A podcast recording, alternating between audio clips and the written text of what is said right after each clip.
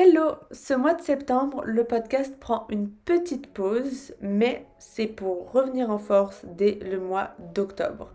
J'ai décidé de vous repartager un best-of des épisodes qui vous ont le plus marqué, qui ont eu le plus de retours et qui m'ont également euh, touché d'une certaine manière. Donc chaque semaine, vous aurez une thématique différente. J'espère que les épisodes vous plairont, que vous les écoutiez pour la première fois ou pour la énième fois. C'est toujours bien d'avoir un petit rappel. Et sur ce, je vous souhaite une bonne écoute. Bah, il y a beaucoup de personnes qui se posent la question c'est quoi ma mission de vie? Déjà, comment on peut, on peut la, lire sur euh, la carte géotiche? Est-ce qu'on peut la connaître? Euh, Qu'est-ce que c'est? Comment la trouver? Voilà. Donc, c'est vrai que Dharma, il y a cette idée de, euh, mission, cette idée d'action et de mettre en place des choses. C'est le voyage du héros en soi. Donc, on a tous envie d'emprunter ce chemin. Donc, si tu veux, sur un Joytish, euh, quand je regarde une charte, effectivement, je vois en fait ces euh, quatre aspects, Dharma, Alta, Kama et Moksha, et je vois surtout lequel de ces dharmas-là est le plus important. Donc si je vois par exemple quelqu'un a un, on va dire un kama qui est très fort, c'est quelqu'un qui va vouloir profiter des plaisirs de la vie, qui a besoin euh, de, voir la vie de façon légère et de profiter. Donc c'est pas quelqu'un à qui je vais dire euh, d'aller faire un, travail 9h-17h, euh, de s'enfermer dans un bureau. Ça, ce sera pas du tout son dharma. Son dharma, ce sera plutôt d'avoir une entreprise. Ce sera plutôt quelqu'un qui va devoir se, être, voilà, être son propre boss. Ouais. Si quelqu'un a plus moksha, ce sera plutôt quelqu'un qui devrait éventuellement faire un, job à temps partiel et puis peut-être se consacrer une, journée, voire euh, une demi-journée par, euh, par semaine pour aller méditer. Ouais. Ouais. c'est super, intéressant. Je savais pas qu'on pouvait le voir ça sur. Euh, sur bah, c'est une des choses sur lesquelles je, je, focus le plus parce que autant moi je peux te dire éventuellement avec les nakshatras euh, quels vont être tes talents. Euh, si par exemple tu achètes ta bicha dans ta charte, ben, tu es quelqu'un de plus manuel ou tu vois, je peux voir des choses comme ça. Mais en soi, je peux pas te dire fais ci, fais ça. Par contre, euh, je peux te dire ok, tu es plus enclin à avoir ton entreprise ou étant donné que tu as un dharma très fort, tu vas peut-être plus être enclin à faire. Ça, peut être d'éveiller les conscients. Donc en général, dharma, on, le relie avec la politique, mais ça peut être aussi quelqu'un qui va et réveiller les consciences euh, en parlant d'évolution spirituelle ou de ce genre de choses. Ouais. Et après, je sais pas si tu sais, mais avec l'Ayurveda, chaque dharma en fait correspond à une étape de vie. Ah non, je savais pas. Ah oui, si, enfin, ça dépend. Euh, vas-y, vas-y, je t'en prie, vas-y, explique. Non, non, mais en fait, par exemple, avant 25 ans, tu es plus dans le kama, tu es plus dans le plaisir. C'est une, une, règle générale, bien sûr. Ah non, je savais pas ça. Et ça, tu vois, ça peut être super important parce que avant 25 ans, pourquoi tu es dans le Kama Parce que tu es là pour apprendre des plaisirs de la vie, pour grandir, pour euh, t'éveiller au monde. Ah oui, Kama, c'est. Euh, juste pour rappeler, Kama. Alors, juste, je vais faire un, bref petit, une brève petite introduction. Donc, dans la spiritualité védique, il y a Dharma, Kama, Artha et Moksha. Donc, Kama, c'est comme Kama Sutra, c'est euh, la recherche du plaisir. Voilà, c'est pour que. je pense que généralement les gens ils comprennent mieux quand je le mets dans ce, dans ce contexte-là. quand tu es dans ton truc avec les, euh, les, le sanskrit, des fois tu te rends plus compte. Euh, oui, voilà, parce que tout le monde n'est pas familier avec euh, ces mots sanscrits et je sais que ça peut être assez compliqué. Donc, kama, c'est le plaisir et donc l'inverse du plaisir, c'est la souffrance. Donc, voilà, mm. c'est pour ça que en gros, euh, quand on est dans son dharma, on est dans le kama, donc, dans le plaisir. Et quand on est dans la souffrance, j'imagine qu'on n'est pas vraiment en alignement avec son dharma. Exactement. Et d'ailleurs, la souffrance, c'est quelque chose aussi que tu peux, euh, que tu peux transcender. Il y a certains, certaines combinaisons planétaires ou certains nakshatras qui te demandent de faire cet effort de, de surrender, tu vois, de, de te dire, ok, lâcher prise. La douleur est... Voilà, en gros, la douleur est inévitable, mais la souffrance est optionnelle. Tu choisis de souffrir. Tu ne peux pas éviter la douleur, la douleur de, de perdre quelque chose, ou la douleur, euh, voilà, que ce soit un amour, euh, ta santé ou un proche. Mais euh, tu peux choisir de soit de répéter encore et encore ces choses ou d'avancer et d'apprendre. Ouais, au final, quand on se dit, quand on comprend pourquoi on est en train de passer une, par une phase difficile, et eh ben, on peut quand même un peu lâcher prise et se dire, ah ok, je, je comprends mieux ce qui se passe et j'accepte. C'est ça. Et c'est pour ça que l'audiologiste c'est intéressant parce que c'est pas tant de dire ce qui va se passer, mais c'est tant de dire il se passe ça maintenant. Ouais. Qu'est-ce qu'on peut faire pour que ça aille mieux? Qu'est-ce qu'on peut, euh, voilà, quel travail on peut faire pour être dans l'acceptance et dans le mieux vivre? Ouais, ouais. Et du coup, euh, pour en revenir aux phases de la vie, donc Kama, c'est la première euh, phase, tu disais? Mm. C'est ça. Et là, c'est la phase où tu apprends, tu es dans le plaisir de découvrir. Et c'est pour ça que l'orientation professionnelle, quand on est jeune, c'est super important. Il faut trouver quelque chose qui nous fasse plaisir. Ça, c'est la première étape. Après, entre 25 et 50 ans, tu passes sur Alta. Et là, tu es plus sur l'accumulation de biens, tu es plus dans ta carrière, dans l'argent, la famille. Dans la, dans la phase Pita. voilà, la phase Pita euh, à 100%.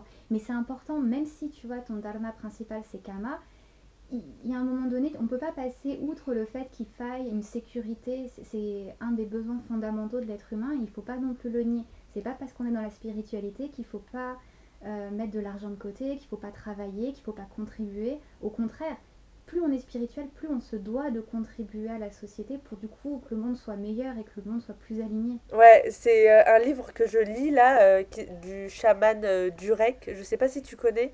Qui a fait les 5 euh, Toltec, c'est ça? Non, non, euh, non, non, pas du tout. C'est... Ah non, pardon. Shaman Durek, c'est... il est contemporain. C'est... Il s'appelle contemporain. Il a fait Spirit Hacking. C'est un chaman assez connu aux États-Unis. Oui, il est marié avec la princesse de Norvège. Ah oui, oui, oui, c'est vrai qu'il est marié avec une femme qui est blonde. Donc j'imagine que c'est elle. Ouais, et du coup, il, il a fait un livre. bon, il est chaman, mais son livre, il est archi politique.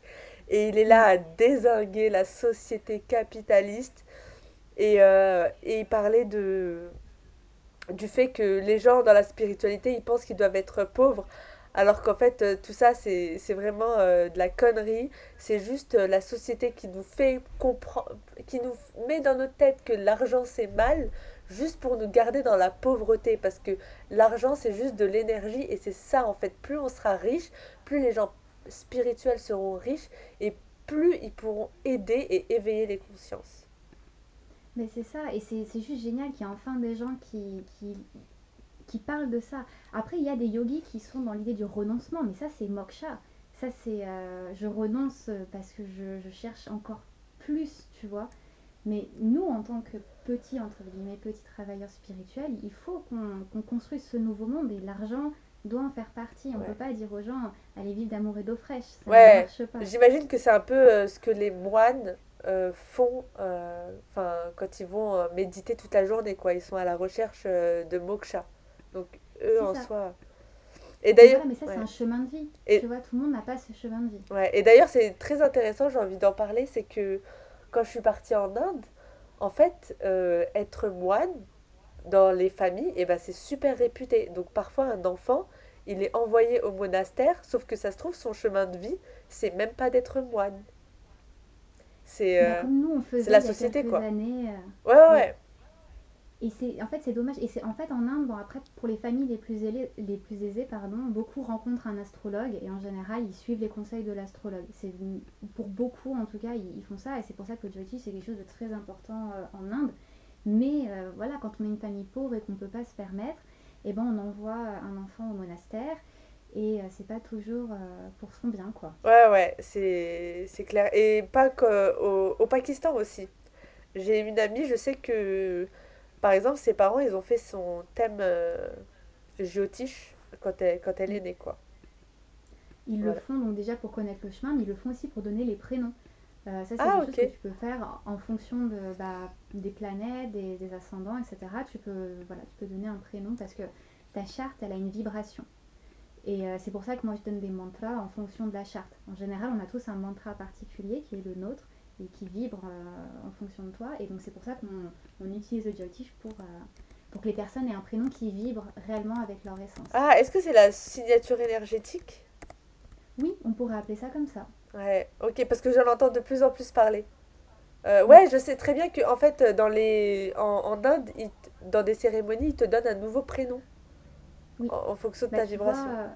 moi, par exemple, une de mes profs m'a appelée Savitri euh, en lien du coup euh, avec, voilà, avec, avec ma charte. Donc après, tu peux demander, ça il faut demander un, un, vrai goût parce qu'en fait, si tu veux, quand on te donne un nom, c'est là tu crées un, certain karma. Tu, tu deviens entre guillemets un peu la la maman, tu, tu blesses la, la, personne avec un nouveau nom, donc tu lui donnes une, une, nouvelle vie, une nouvelle opportunité.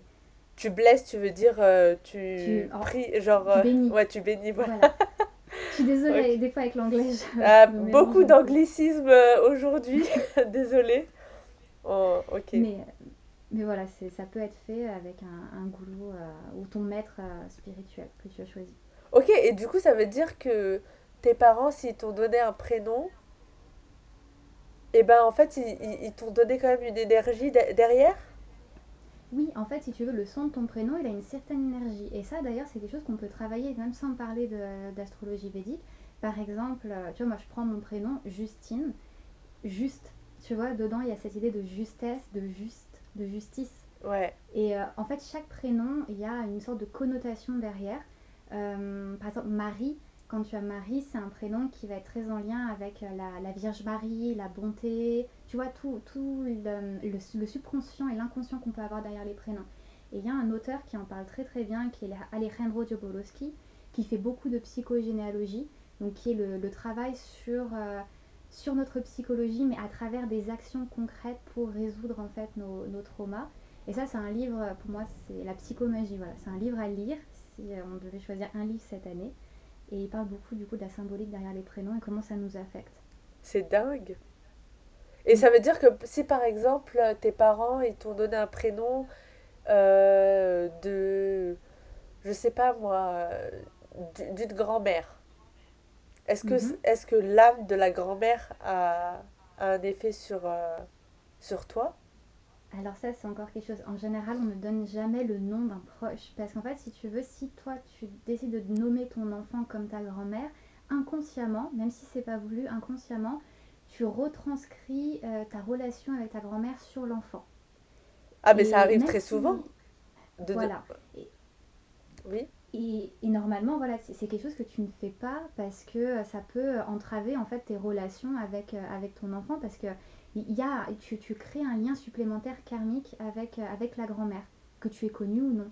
Waouh Et si par exemple tu as deux ou trois prénoms, est-ce que les deux, les deux, euh, les deux autres prénoms euh, t'influencent également?